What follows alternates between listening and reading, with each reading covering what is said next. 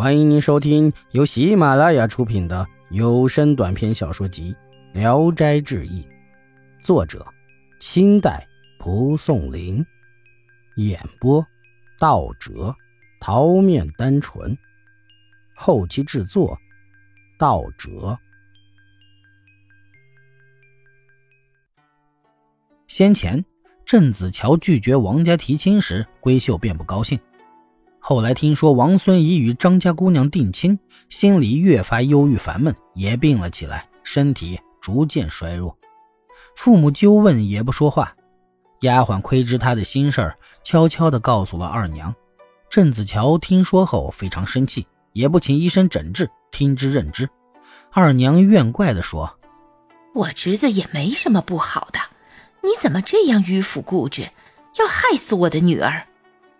郑子乔大怒，骂道：“你生的好女儿，不如早点死了，也免得让人家笑话。”从此夫妻反目，二娘便和女儿商量，可以仍然嫁给王孙，只是只好做二房了。闺秀低着头，样子像是十分愿意。二娘又和丈夫商量，郑子乔更加恼怒，一切事儿都推给二娘，全当自己没有这个女儿，再也不闻不问了。二娘爱女心切，便想按照自己答应的去做，闺秀才喜欢了，病呀也慢慢的好了。二娘暗地里打听，知道还有几天王孙就要娶亲了。到了那天天刚明，二娘便以侄子要结婚，需要回娘家探亲为理由，打发人去向哥哥王贵安借仆人和车马。王贵安很爱护妹妹，觉得妹妹是邻村，路又不远。便让迎亲的车马先去接回二娘。车子一到，二娘便将女儿梳妆打扮好，命车子拉着，让两个仆人、两个婆子护送着往王家赶来。到了王家门口，用红毡铺地走了进去。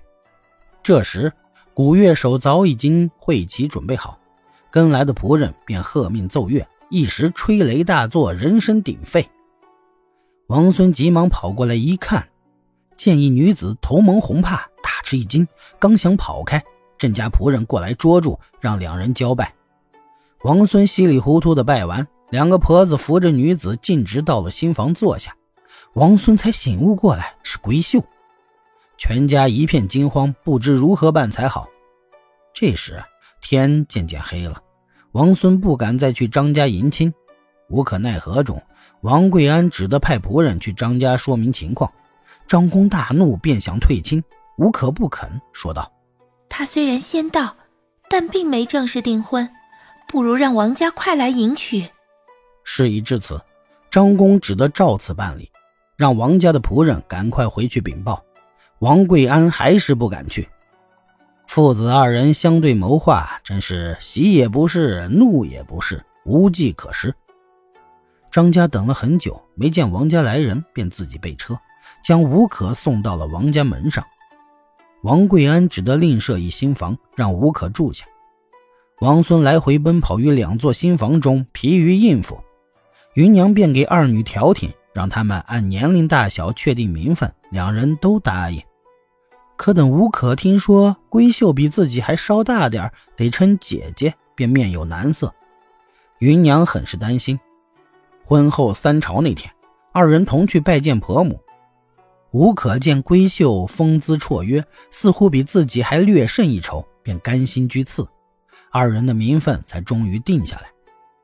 但王贵安夫妇始终担心二人时间长了会互不相容，没想到两人却是言语投机，相敬相爱，连衣服也换着穿，真像亲姐妹一般。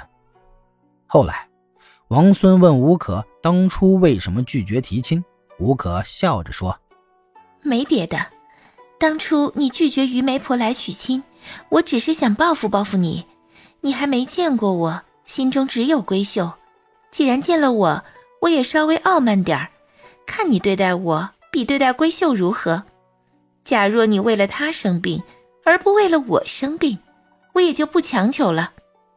王孙笑道：“这报应啊，也太毒了。但如果不是于媒婆，我怎么能够见你一面呢？”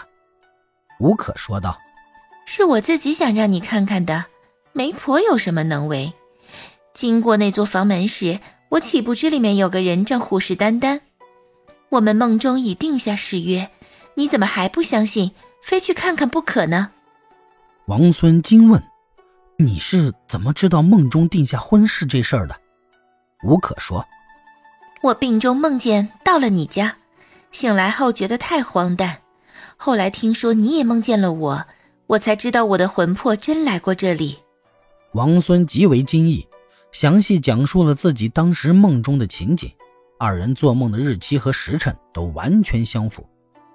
王贵安父子两人的姻缘都从梦中来，也算是奇事儿了，所以一并记下了这两件事儿。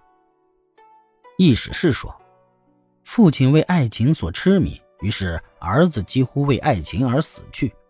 所谓痴情种子，指的就是王孙这样的人吧？没有善于做梦的父亲，怎么会生出离魂的儿子呢？本集演播。到此结束，谢谢大家的收听。喜欢请点赞、评论、订阅一下。